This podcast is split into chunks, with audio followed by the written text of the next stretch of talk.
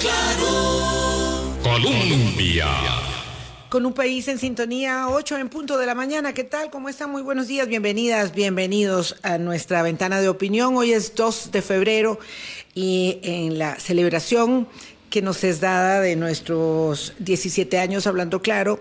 Les eh, comentábamos ayer que era el, propiamente el día que habíamos decidido enfocarnos en el tema de la crisis de agua esta semana con mucho énfasis, tanto que hoy continuamos con ello y tenemos eh, la muy, muy eh, grata compañía no solamente doña Yamilet Astorga, expresidenta de Acueductos, con quien ayer quedamos realmente muy enjuagados este, respecto del abordaje del tema, sino también además con eh, don Edgar González, que es especialista también en manejo de recurso hídrico, y con ellos vamos a a conversar. Hoy es 2 de febrero, hoy hace 25 años asumía el poder en Venezuela Hugo Chávez.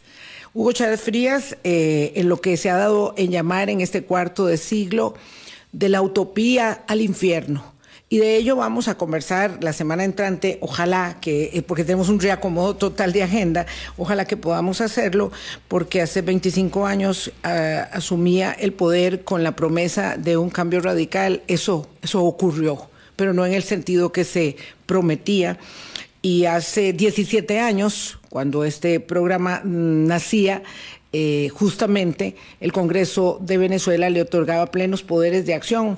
Y ese, ese realmente fue el inicio del fin completo de la democracia una de las más señeras, de las más admiradas, de las más consolidadas de América en su vía.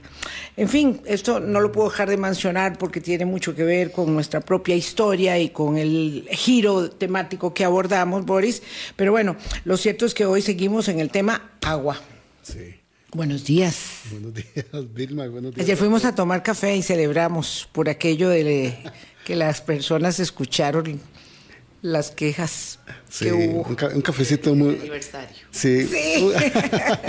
sí, que doña Yami fue testigo. Un cafecito muy rico que nos tomamos ayer y, y conversando con doña Yamilet. Entonces le dijimos que volviera al programa para seguir con este tema.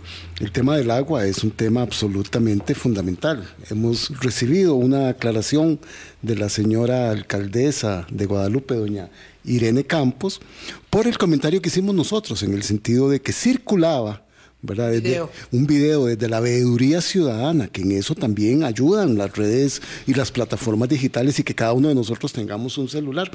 Circuló un video de el camión cisterna atendiendo el abastecimiento de agua en los barrios de Guadalupe y al parecer la vecina esta decía que estaba el camión allí cerca de la casa de la alcaldesa. La alcaldesa nos manda a decir que ella no tiene, este, que ella no hizo ninguna gestión para hacer esto, pero ahí estaba el camión.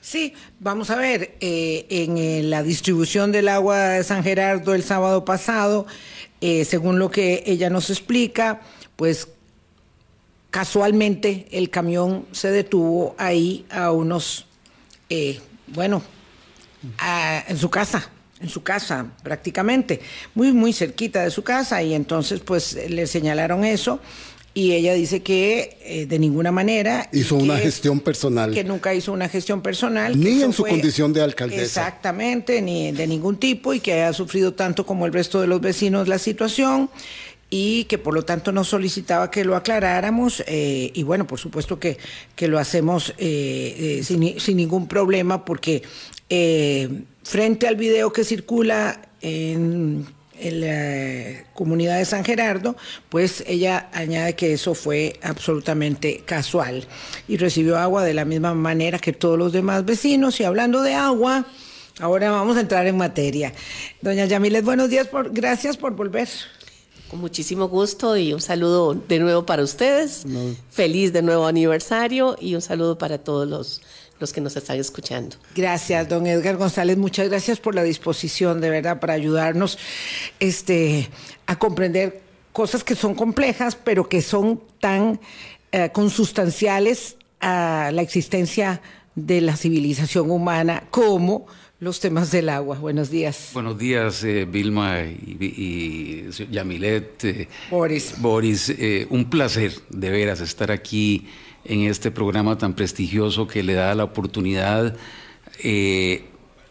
al, ciudadano a participar de este tipo de, de foros y sobre todo que le da cabida a especialistas tan renombrados como doña Yamilet. Muchas gracias. No, y además, y cada vez que puedan, jálennos el agua. Nos la jaló muy duramente la situación de la contaminación del agua para las familias y las personas en Goicoechea, Moravia y Tibás pero el tema nacional de la discusión de, y poner en, agenda el tema del agua es absolutamente necesario, por lo que vamos a ampliar hoy con ustedes. Sí, ya sabemos, como hablamos profusamente ayer con doña Yamilet y el doctor Urcullo de la Universidad de Costa Rica, que son chilenos, ya sabemos que se está investigando, que habrá un giro de indagaciones que lleguen a determinar, ojalá que sí, quiénes fueron los responsables, porque procedieron de una manera este, pues, delictiva, nos parece a nosotros, respecto de poner en riesgo la salud de más de 100 mil personas. Ya se está eh, mm, em, normalizando la distribución de agua eh, y el suministro de agua potable en los cantones afectados, pero no podríamos quedarnos diciendo esto fue un episodio que ahora debe ir a la policía o a las instancias jurisdiccionales y que aquí nos quedamos como una cosa eh, que pasó y que ojalá que no vuelva a pasar. No, porque esto refleja que hay vulnerabilidades enormes y yo quisiera que por favor como una primera entrada ustedes nos dijeran por dónde es que ustedes observan eh, las vulnerabilidades de la gestión. Eh, de la institucionalidad en torno al agua y si ese es un deterioro paulatino, si es en este momento muy severo y cómo es que a lo largo del programa hablaremos de reconducirlo. Doña Yamilet. Bueno, eh, a ver, aquí, aquí se suman varias, yo digo varias variables en el sentido de que, eh, por supuesto, que es un tema de gobernanza. Eh, algo importante es que, en definitiva, o sea, una institución debe tener un continuum en cuanto a lo que es la planificación y en cuanto a lo que es la definición de proyectos prioritarios. Y esto no se debe de cortar, o sea, porque para algo fue que se definieron prioritarios. Eh, penosamente, y lo vemos con las cifras, no es que uno, ¿verdad? Que yo, digamos, que estuve ahí, lo voy a decir porque, porque, digamos, estuve ahí, ahora ya no hay proyectos de los que se estuvieron, sino porque las cifras lo dicen. O sea, Costa Rica alcanzó en el 2021 una cobertura de abastecimiento de agua intradomiciliar del 95.7%. Y resulta que al 2022 se disminuye a 89.9%. O sea, hay una disminución y esto implica lógicamente una falta de continuidad en la atención no solamente a los sistemas que son operados por la institución que bajó eh, tres puntos, sino de las municipalidades que bajó cinco puntos y de las asadas que bajó 14.4 puntos. Entonces, la, el AIA tiene responsabilidad también como rector técnico para todos los sistemas de abastecimiento de agua y saneamiento del país, o sea, para los que operan las municipalidades, pero también las asadas. En ese sentido, incluso de la empresa de Servicios Públicos de Heredia. En ese sentido, eh, o sea, se debe mantener esa atención pero además se suma, y creo que, que, la institución ha tenido muchos problemas, ayer usted lo decía, doña Vilma, de los cambios que han habido de presidencias ejecutivas.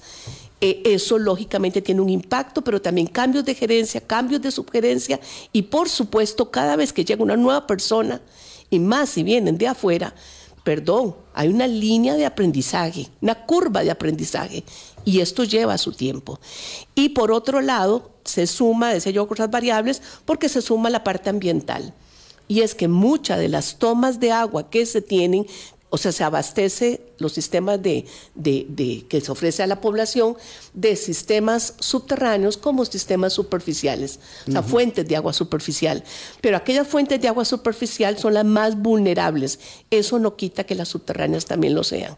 Entonces, las superficiales, sobre todo si están en tomas, o sea, las tomas de agua aguas arriba de ellas hay actividades, hablemos, actividades urbanas, actividades agrícolas, industriales o de cualquier otro tipo, la calidad es, el riesgo para que la calidad se pierda es altísimo.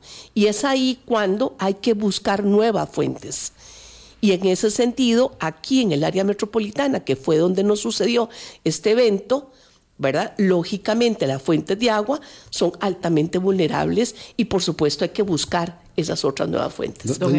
sí. sí. tal vez yo coincido totalmente con Yamilet en, ese, en esa apreciación.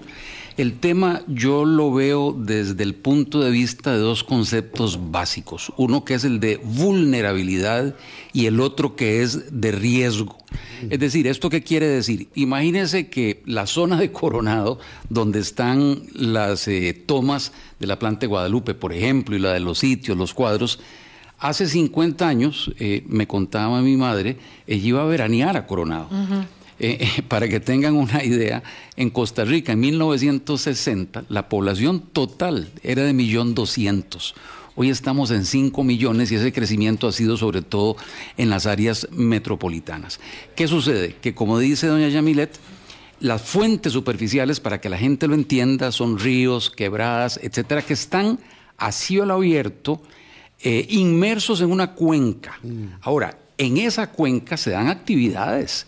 ¿Qué actividades? Desde actividades tan sencillas como un taller mecánico, por ejemplo, eh, un taller de pintura, que perfectamente pueden ser eh, eh, mm, que hayan tenido derrames de este tipo, por ejemplo, pero también hay actividades agropecuarias, hay actividades de todo tipo. Entonces, ¿qué sucede? Si usted ve la calidad del agua cruda ¿Qué es el agua cruda? Es el agua que viene directamente de la toma y que no ha sido tratada. La calidad de esas aguas es realmente eh, mala en este mm. momento. ¿Por qué? Porque todas las, el país ha ido creciendo, se ha ido industrializando, hay diferente tipo de actividades y esas actividades generan contaminantes que van a esa cuenca. Entonces, el hecho de haber encontrado sileno, por ejemplo, no es eh, algo que deba eh, llamarnos eh, eh, como si fuera una cosa extraordinaria. No, esas son cuencas altamente vulnerables. Tenemos, perdón, al igual que esta, podemos hablar, por ejemplo, de la cuenca del río Barranca que abastece parte de Punta Arenas y donde incluso cuando se hizo la planta, aguas arriba había minería. ¿Qué sucede si, si en ese momento, imagínese un país tan sísmico como el nuestro, hay un accidente y hay un derrame enorme de grandes cantidades de sustancias tóxicas. Otro ejemplo, Limón, el río Banano, las fuentes de Moín. Yo eh, eh, conseguí, gracias al, laboratorio central de ahí, al Laboratorio Nacional de Aguas, la información sobre la calidad de las aguas crudas eh, del año pasado, de un informe que ellos están preparando. Y si usted analiza la concentración de las variables que ellos eh, eh, estudian. Una de ellas es la presencia de coliformes fecales, mal llamados coliformes fecales hace más de 30 años y ahora de termotolerantes. Pero bueno, eso es un indicador. ¿Eso qué es lo que quiere decir? Que hay en esas aguas materia fecal. Pero bueno, si hay materia fecal, ¿qué más habrá? Entonces aquel famoso cuento de que reciclamos, que no reciclamos agua, hay un término en inglés que dice que es from toilet to tap, del excusado al, tubo. Al grifo. Eh, al grifo. ¿Qué sucede? Bueno, eh, desde que se hicieron esas, esos sistemas a la fecha, la contaminación y el desarrollo ha ido evolucionando. Ahora, ¿qué pasa? Los países desarrollados, por ejemplo, eh, en el tiempo eh, hicieron una guerra o una lucha a la vez. Con la revolución industrial, primero antes Europa y esos países, el agua lo único que tenía era contaminación ordinaria y lo resolvieron. Mm. Contaminación ordinaria. Ya pelearon esa batalla y la ganaron. Eh, la contaminación industrial, igual, después de la revolución industrial, ellos hicieron los esfuerzos y ya solucionaron. Países que tienen eh, industria metalúrgica, etcétera. Y ahora están tratando con los contaminantes emergentes. Nosotros estamos peleando todas las batallas a la vez, porque tenemos problemas con la parte eh, de, agua eh, ordinaria, por decirlo así, contaminación ordinaria. Tenemos industria en Costa Rica, perdón. Y además ya tenemos una gran cantidad de contaminantes emergentes, medicamentos. Hay estudios ya a nivel nacional que han encontrado estas sustancias en las diferentes plantas. Don Edgar y doña Yamilet, esta primera aproximación que nos hacen y que le hacen a la audiencia nos indica Doña Yamilet empezó con algo muy puntual. Esto es, una, es un asunto de gobernanza. Y don Edgar nos amplía en el hecho de que hemos cambiado demográficamente, urbanamente, en la construcción, en las actividades productivas. Y el agua ha permanecido allí y no ha sido protegida. Entonces, hoy estamos en esa vulnerabilidad. Una institución como dice doña Yamilet, al dar los datos de cómo ha bajado la cobertura en seis puntos en un año de una institución rectora débil, pero además con una serie de amenazas de nuestro crecimiento que hace vulnerable el consumo de agua, doña Yami. A ver, aquí algo muy importante, y yo no sé por qué siempre se atribuye todo a una sola institución. Y realmente el tema del agua. Sí, y la gobernanza es mucho más que la La gobernanza del agua, no hablemos solo agua potable, la gobernanza del agua implica muchas instituciones. Pero lo más interesante es que, sí, el agua para consumo humano, la creación de la IA, realmente el fundamento de creación es de salud es de salud, o sea, se crea la IA para contrarrestar una serie de problemas diarreicos que tenía el país y como una forma de contribuir y mejorar los indicadores de salud, se crea la IA. De salud, es una institución social, es una institución para de verdad dar salud a la población. Pero lógicamente luego viene el tema del recurso agua. O sea, un sistema de abastecimiento de agua su materia prima, o sea, no funciona si no tiene el agua. Y entonces lo primero es pensar en el recurso agua.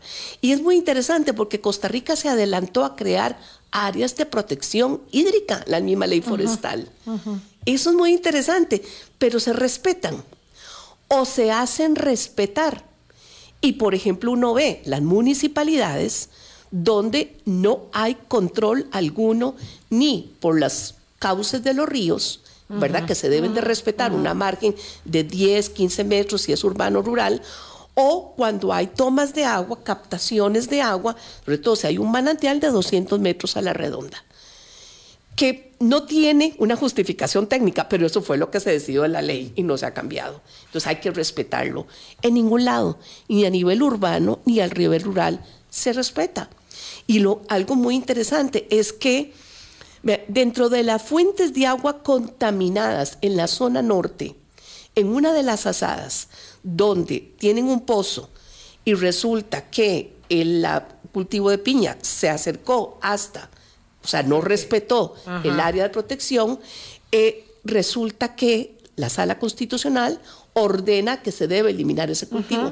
Se recuperó la calidad de ese pozo. Entonces sí tiene lógica.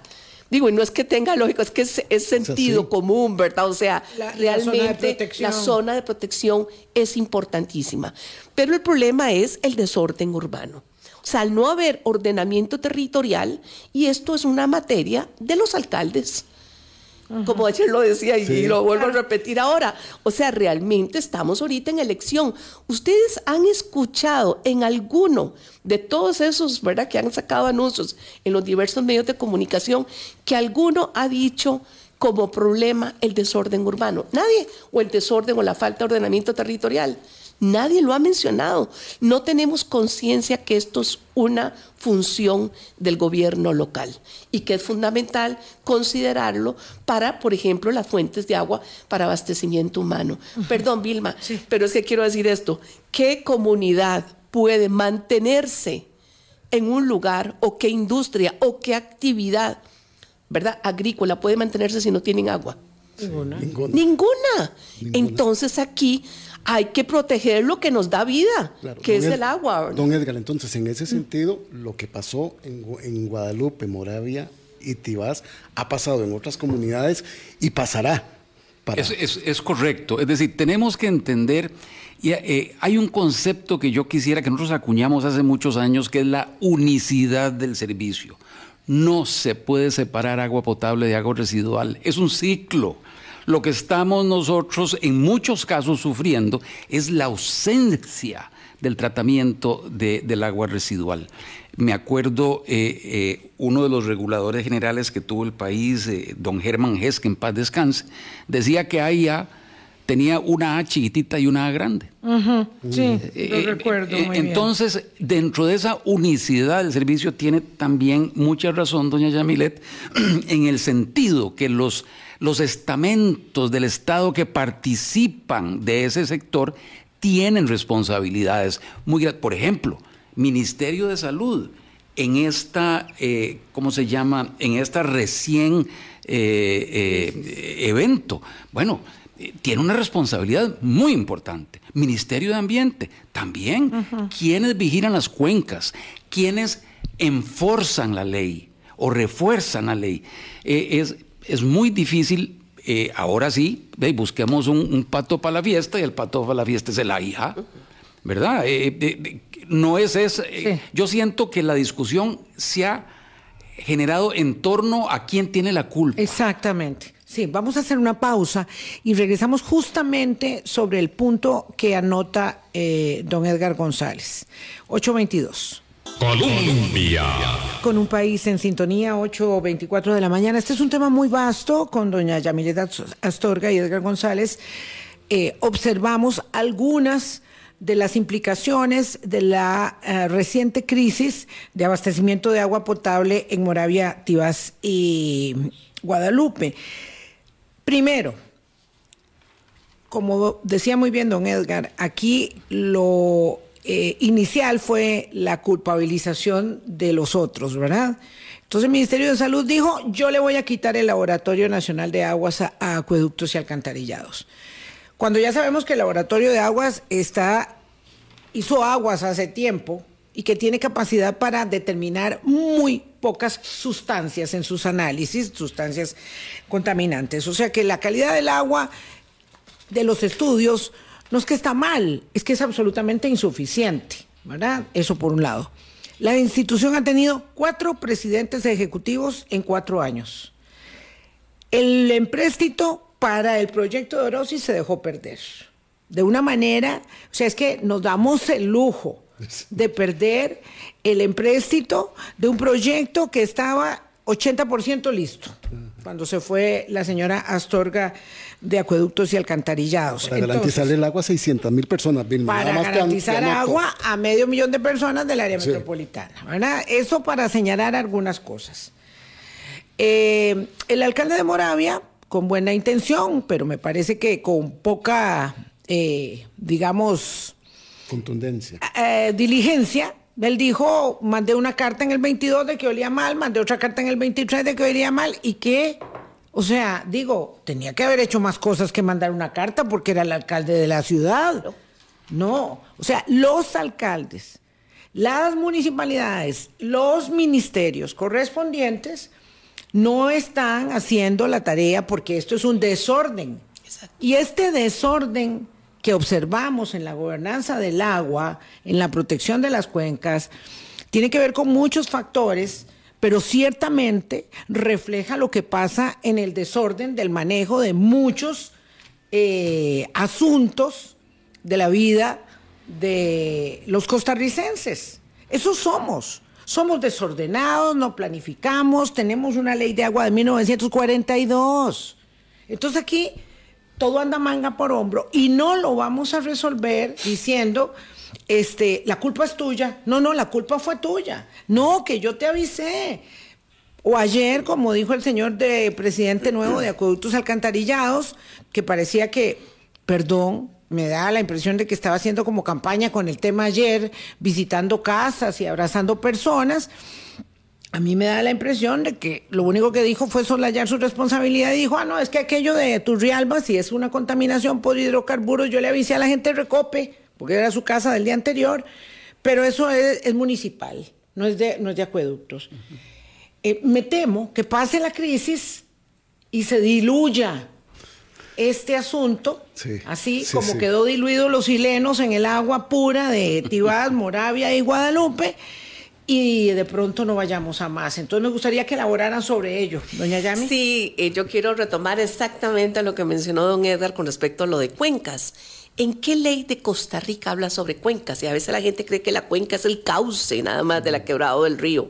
No, la cuenca es todo el territorio que drena hacia ese cauce. Y entonces todo lo que haya en ese, en ese suelo, en ese uso del suelo, drena cuando llueve hacia el cauce o se infiltra y contamina aguas que están por debajo, ¿verdad? Agua, aguas subterráneas. Entonces, la única ley que menciona cuencas es, bueno, mentira, la ley de salud. Es cierto, la ley general de salud habla de cuencas, pero lo dice sin un concepto correcto. O sea, es equivocado ese concepto que utiliza. Y por otro lado, eh, hablan por ahí de, de, que se deben de proteger las cuencas, pero como si realmente, o sea, si se protegieran o se, se hicieran áreas de protección en todas las cuencas, Costa Rica no tendría población ni tendría nada. No, no o sea, es equivocado el concepto de cuenca. La ley general de la ley de aguas no incluye ese término. Una ley del 42 no se tenía conocimiento, Costa Rica era casi puro bosque. Entonces, ¿qué, Y qué- cuatro personas. qué- y poquísima población. Entonces, ¿qué preocupación teníamos? Que teníamos demasiada agua y agua muy limpia. Pero entonces, aquí sí urge ese ordenamiento de tantas instituciones que tienen que ver con el recurso agua y, por supuesto, definir claramente la rectoría que la tiene el MINAE y que se ponga realmente, o sea, Entonces, la agua, la rectoría agua, hay es que subir, la rectoría de aguas es del Agua. Ministerio de Ambiente y Energía es que el como ministro de Obras Públicas y. Transportes, porque además en esta crisis nos ent- enteramos de cosas sorprendentes, ¿verdad? Como que le habían dado una, una rectoría al ministro de Obras Públicas- Públicas y Transportes, dijo aquí en Colombia que eso era muy bonito, que sonaba muy bien, pero que no, no le hacían mucho caso. Yo no sé, además, que, que, cuál es su... su- El, el- el presidente dijo que era obvio que le habían dado la rectoría al Ministerio de Obras Públicas porque se habla de, infra- porque es de Porque hay infraestructura. mucho que construir. Pero es que la infraestructura es el medio por el cual se lleva el agua a la población. Sí, eso solo, solo... Es una el parte, es Ministerio de parte. Salud es el que, bueno, le corresponde realmente velar por la calidad de esa agua que se brinda a la población y del agua residual, por supuesto. Na- nada más entienda, eh, para entenderlo, la rectoría es del Ministerio de Salud y del Ministerio de Ambiente. Exacto. Ahí tienes dos.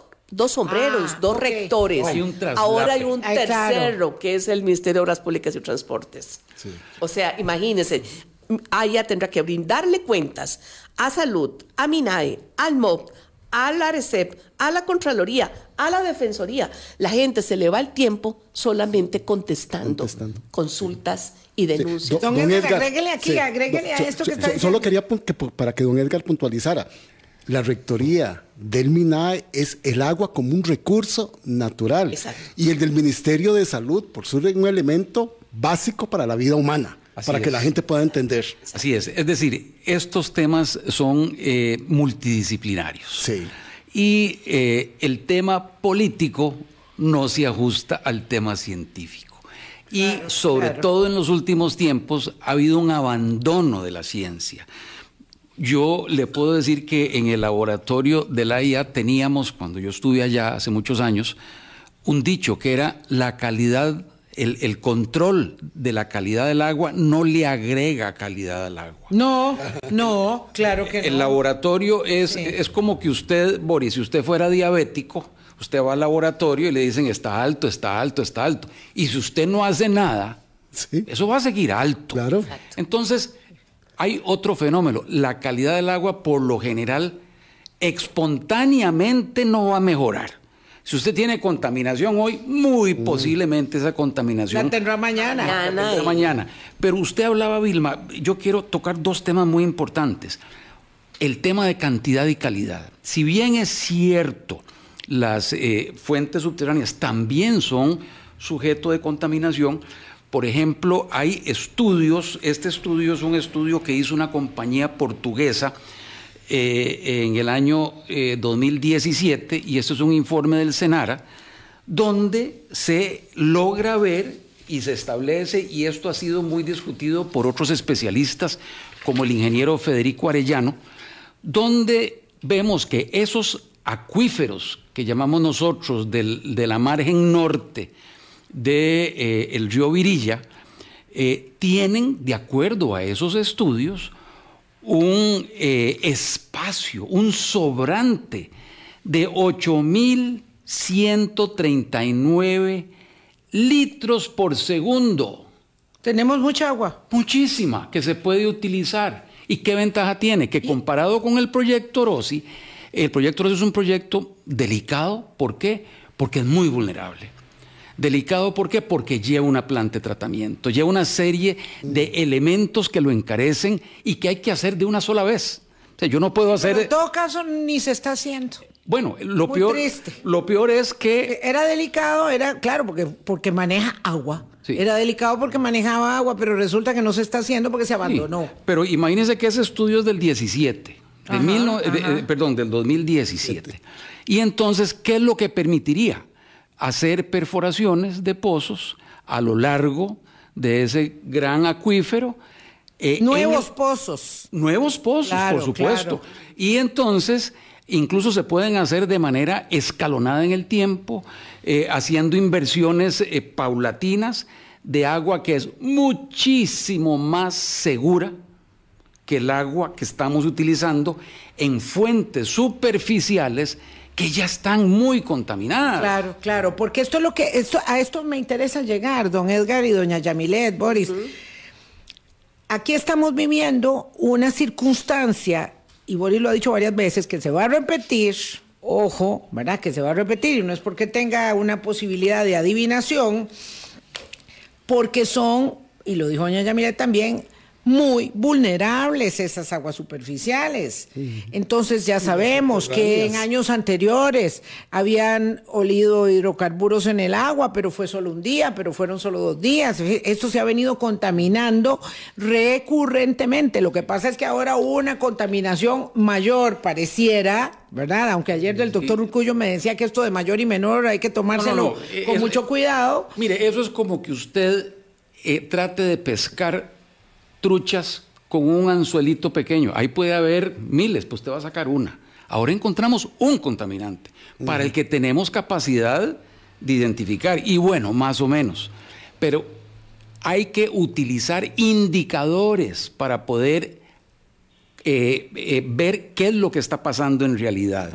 Eh, en, en términos del agua subterránea, si bien es cierto, es mucho menos vulnerable, requiere para poder mantenerla de una gestión de cuencas fuerte, muy, muy fuerte. Y permanente. Y permanente. Entonces, Esta doña Yamilet insiste, que insiste, que insiste, que eso a nadie le está importando. No. Nadie. No, aquí lo que estamos haciendo, perdón, es eh, atacando, reaccionando, no estamos planificando. En este Exacto. es. Estamos reaccionando ante una cosa Para que- tapar la torta. Para Sí, sí. tapar la torta temporal. Sí, sí, eh, Y simplemente. no atender el problema. Exactamente. Y- bueno, y- para reaccionando ante la emergencia de que había que restablecer y- y- toda y la perdón, no- Vilma, la usted normalidad. hablaba de lo que acaban de proponer, de eh, pasar otra vez el laboratorio para salud y que el Ministerio de Transportes. Mire, eso es volver a 1960. Si ese es el origen de la IA. El origen de la IA se hizo con base en el Departamento de Recursos Hidráulicos del Ministerio de Transportes y el Ministerio de Salud. Entonces, Ay, ¿qué? no. Va- vamos a volver para atrás. Y perdón, y quiero ser muy claro en esto. Esos son temas políticos. No, no. El país requiere ciencia. El país requiere criterio científico. Esta junta interventora que pusieron ahora, mire, hay un antecedente muy claro. En los años 80, en el gobierno de Luis Alberto Monge, hubo una junta interventora, pero una junta interventora de verdad. Una junta interventora con científicos, con especialistas. Eh, ahora, ¿qué es lo que tenemos? De ahí, el, el- el presidente repartió entre sus ministros, que yo no voy a juzgar si hacen bien o mal su trabajo, pero no son especialistas ni tienen la capacidad Bueno, profesional. ya y hay que hablar del tema, ya que es político. ¿Qué pasa? Que lo vimos ayer al final someramente con la decisión, ¿verdad? Porque en Río Revuelto ganancia de pescadores, con la decisión de incluir a la Cámara de la Construcción dentro de este comité, don Edgar. Bueno, para mí, incluso eh, le voy a contar una anécdota. A mí me llamaron hace como mes y medio eh, gentes que estaban preocupadas con ese tema, que qué me parecía a mí quién podía ser el nuevo presidente ejecutivo, porque ya hablaban de una sustitución. Sí, ahora fue que cayó como anillo Ah, no, dedo. sí. Y Claro. entonces mi respuesta fue, no vean, no se puede, no es cambiar la cabeza. Es decir, eso no es. No, no, es hacer una intervención Real. formal y real como la que se hizo en ese momento. Vea que son ciclos. El AIA se crea en el 60, en los, a finales de los 80 se da este problema. Hay una intervención que nos trae como beneficio el proyecto Rossi y resuelve el Claro. problema de- de- del área metropolitana por muchos años. Y hasta ahí. Ahora hay otra crisis, tenemos una crisis enorme.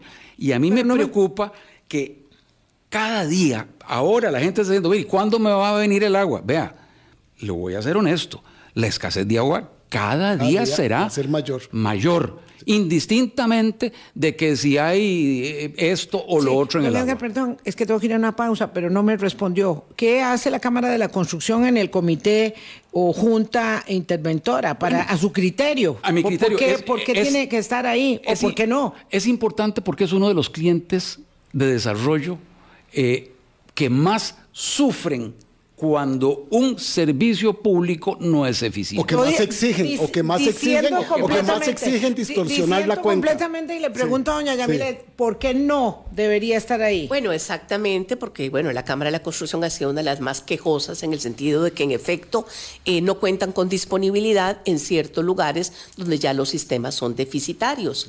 Pero entonces acá es, ¿qué es primero? ¿La construcción o el, de- o el ordenamiento territorial? Y si no tenemos ordenamiento territorial, vamos a seguir construyendo y permitiendo ese crecimiento desordenado. Y entonces creo que en efecto la Cámara es un inter- o sea, es, una parte interesada. Y yo, yo creo más en que en definitivo esa junta interventora o este comité, porque no le llamaron junta, sino Sí. un comité, ¿verdad? Eh, sea realmente de gente con especialidades en el tema. Sí, a mí me y parece no muy con importante que intereses existan, en el digamos, recurso. representantes eh, de la academia, investigadores, ¿verdad? No digo pensadores que estén ahí, no, no, Pe- eh, eh, como ahora que intervino estos laboratorios de la Universidad de Costa Rica y que puedan estar ahí ayudando.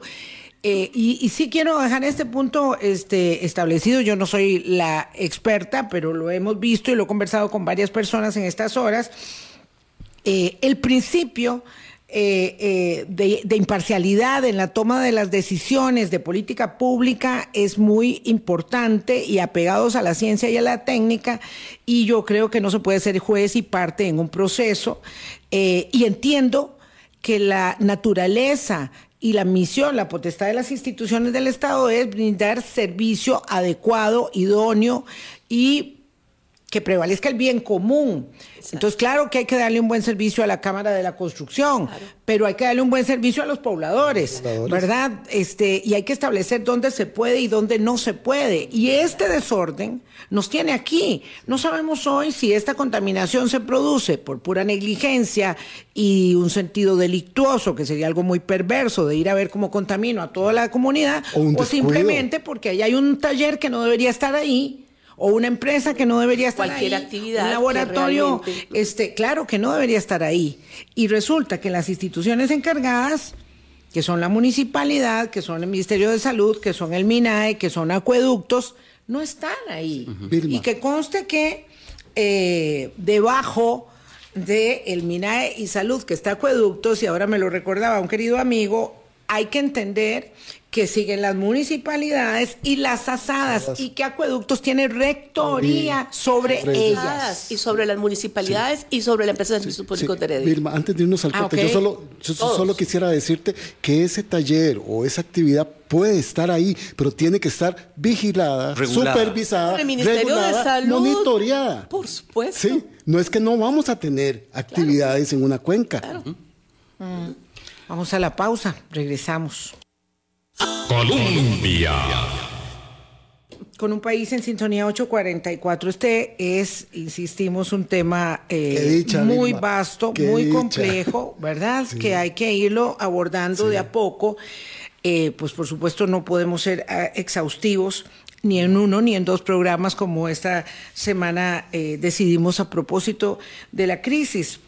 las crisis deben servir para aprender de ellas y reconducir, reconducir la institucionalidad pública y la toma de decisiones en un momento tan complejo como en una crisis donde todo el mundo está tratando de salvar las responsabilidades y decir no vean qué bien que lo hicimos, ahora sí, lo vamos a resolver, pues es muy fácil en el momento posterior, digamos, al restablecimiento del consumo de agua o de agua para el consumo, pero de verdad que ahí no se puede quedar, ahí no se va a resolver. Y ahora recordábamos en la pausa, doña Yamilet, cómo se dio al traste con el proyecto de regulación urbana del área metropolitana con el famoso PRUGAM, que nos financió la Unión Europea, que establecía dónde se podía construir, dónde no se podía construir, porque cuando los desarrolladores vieron el PRUGAM dijeron, no, esto no puede ser, porque yo tengo que seguir construyendo. Entonces, ese esfuerzo tan grande eh, se, se cayó y eso nos ha venido pasando. Por eso tenemos este desastre. Entonces, mi pregunta para estos 10 minutos, ¿cómo es que restablecemos esto? Si aquí vamos este, tomando decisiones como un poco eh, a lo que vaya saliendo, ¿verdad? Aquí hay muchos planes reguladores que sí se han hecho y se han hecho muy bien hechos, o sea, con criterios de verdad expertos, pero a la hora de llegar al Consejo eh, Municipal no se aprueba. ¿Y por qué no se aprueba? Porque pone regulaciones en el uso del suelo. Y resulta que a nadie le gusta que le pongan una regulación. Pero si tenemos, por ejemplo, una fuente de agua, por favor, o sea, es que aquí hay que anteponer qué es lo más importante, es tener agua y asegurarnos el agua hoy y mañana. Vean Cataluña, ahorita ayer salió un gran anuncio que están en una crisis de sequía terrible. No nos vamos a escapar de las sequías, ya las hemos vivido. Hemos tenido salinización de acuíferos en las zonas costeras, donde fueron proyectos, o sea, se tuvieron que hacer proyectos de emergencia que hoy día están resueltos con acuíferos ya no costeros, ¿verdad? Continentales, y eso tengo que decir, fueron los proyectos que metimos nosotros y lo logramos hacer, pero aquí va a seguir pasando esto. O sea, el tema, yo, eh, eh, yo honestamente también digo, Orosi sí es importante. Igual, hay que seguir protegiendo, protegiendo. Vean, en el, hace 30 años es un estudio de la concentración de nitratos en los acuíferos aquí del, del Valle Central. En el, en, el, año 1979 teníamos un 30% de cobertura boscosa en la parte norte de Heredia. Ah. Hoy día apenas nos queda 13,4%. Y esto ha sido por la mancha urbana que se ha ido expandiendo. Cosa que Prugam decía y había señalado muy bien en qué sitios no se debería construir porque eran los sitios de mayor infiltración de aguas. Y bien lo decía ahorita don Edgar, de sí, ya esos sitios se perdieron. ¿Por qué? Porque están eh, impermeabilizados con construcción. Entonces estamos evitando el ingreso de agua. Pero además lo que está ingresando por contaminación difusa es agua contaminada. Don Ricardo Sánchez, el doctor Ricardo Sánchez, que hizo un estudio de cuánto era el tiempo que duraba el agua en, desde que caía allá, por ejemplo, en la Hondura y llegaba aquí al acuífero, él estudió el nitrógeno ellos hacen estudios con isótopos. ¿Y porque tampoco se sabía el origen de ese nitrato en estos acuíferos? Resulta que es de los tanques sépticos. Bueno, vean qué importancia le hemos dado al saneamiento de este país cuando hemos pensado que allá o los operadores de abastecimiento de agua dan agua, pero el tanque séptico le corresponde a la familia. Y cuando tenemos tantos tanques sépticos eh, eh, en un área metropolitana ya la función es casi nada, porque hay mucha infiltración y aquí vemos infiltración y los nitratos son perjudiciales para la salud. Entonces, hay que tener mucho cuidado, porque también estamos tomando esta fuente de agua. Entonces, aquí yo digo, de verdad hay que anteponer el agua en cantidad y en calidad. Y lo único que nos puede salvar es definir áreas de protección. Y regularlas. Don Edgar. Perdón, hay, tantas cosas hasta, que, se me hace un nudo en el cerebro. Esto que decía Yamilet, vea qué interesante. Este estudio que le refería yo, que se hizo en, en el 2017, determinó que la cantidad de agua que retorna a esos acuíferos producto de los tanques sépticos es nada menos que 2.113 litros por segundo. Es importante, es que la gente no entiende que un, eh, el ciclo hidrológico, eh, el agua para efectos prácticos es como la energía en este momento dentro del planeta, ni se crea ni se destruye. La misma agua que tenemos es la que tenemos desde siempre. De toda la vida. De toda la vida. Entonces, es una sola cosa. Eh, no podemos seguir hablando de la pequeña y la grande. Y yo quiero darles un ejemplo. Se hicieron hace unos años, eh, creo que seis acueductos en la zona norte. Eh, producto de un préstamo, creo que estaba Sarapiquí, estaban, ok. Esos acueductos se hicieron sin tratamiento de agua residual. Entonces, Boris, es como que yo le diga, hagamos una campaña eh, como se hizo en los años 40 para que la gente use zapatos, pero démosles un zapato. Nada más, porque nos alcanza para sí, uno. Porque no, no tenemos para dos zapatos por persona. Pero no es que no. Entonces hay que ver qué hacemos. Pero porque ese tipo de decisiones generan más daño para la salud que beneficio. Entonces estamos gastando plata en seis acueductos, dándole a la gente en unas condiciones. Yo fui a ver eh, eh, algunos de los lugares a raíz de un trabajo que hice y, por ejemplo, me acuerdo en la zona de Sarapiquí hay unos eh, asentamientos donde, por ejemplo, en unas, un pequeño lote, porque están en precario y todo esto, eh, hay tres y cuatro familias. ¿Dónde pones un tanque séptico ahí? No hay. Entonces, ¿qué hacen con el agua que ahora sí reciben en cantidad que la utilizan y la convierten en agua residual. Ahí es donde yo no entiendo la parte política. Y yo discrepo un poco, Vilma, perdón, de, para mí, yo no quiero hablar del abonado, yo quiero hablar del cliente. Y ahí es donde vuelvo al tema de que todos los usuarios, todos los clientes deberían tener voz y voto. Ya se quiso hacer con las estructuras aquellas de cuencas, pero perdón, la parte que las productiva, quitaron del proyecto de ley de aguas. Las quitaron del Las proyecto de ley de aguas. Pero igualmente yo sí justifico la participación de entidades como la Cámara de Industria. Claro, pero es que si yo, vamos a ver, seamos precisos, si entra la Cámara, si era la Cámara de Construcción participa, entonces va a haber otro sector que va a decir, ¿y por qué yo no? Y otro sector iba a decir, ¿por qué yo no? Y los abonados van a decir, ¿y yo por qué no voy a este, estar ahí? Los clientes. O, eh, eh, ¿Las clientes, asadas? las, ¿Por todo qué no el están las mundo. asadas ahí? Claro, es que a- así yo siento que, que es muy comple- complicado Así es. gobernarlo. Nos quedan solo tres minutos, un minuto cada uno, por favor. Uy, qué tirada. ¿Cómo restablecemos la situación y cómo no perdemos la oportunidad de esta eh, crisis traumática que han vivido los pobladores de Tibás, en Moravia y Goigoechea, para eh, sacarle alguna enseñanza, alguna lección y alguna decisión que pueda conducir a reordenar eh, la gobernanza del agua. Doña Yami. A ver, definitivamente, en efecto, el AIA tiene que fortalecerse. Eh, el Laboratorio Nacional de Aguas quedó un proyecto listo, licitado para construir un nuevo, o sea, un laboratorio, porque el Laboratorio Nacional de Aguas está en una, en un, nació en un garaje y sigue en el mismo sitio. ¿Cómo se le va a pedir a un laboratorio que incluso fue referencia eh, nombrado de referencia por la Agencia de Protección Ambiental de los Estados Unidos en aguas residuales. O sea, el laboratorio tiene muy buenos especialistas, tiene buen equipo, Vilmar, sí tiene buen equipo, pero no puede tener más porque no tiene el espacio. Insuficiente. Y además es un laboratorio acreditado.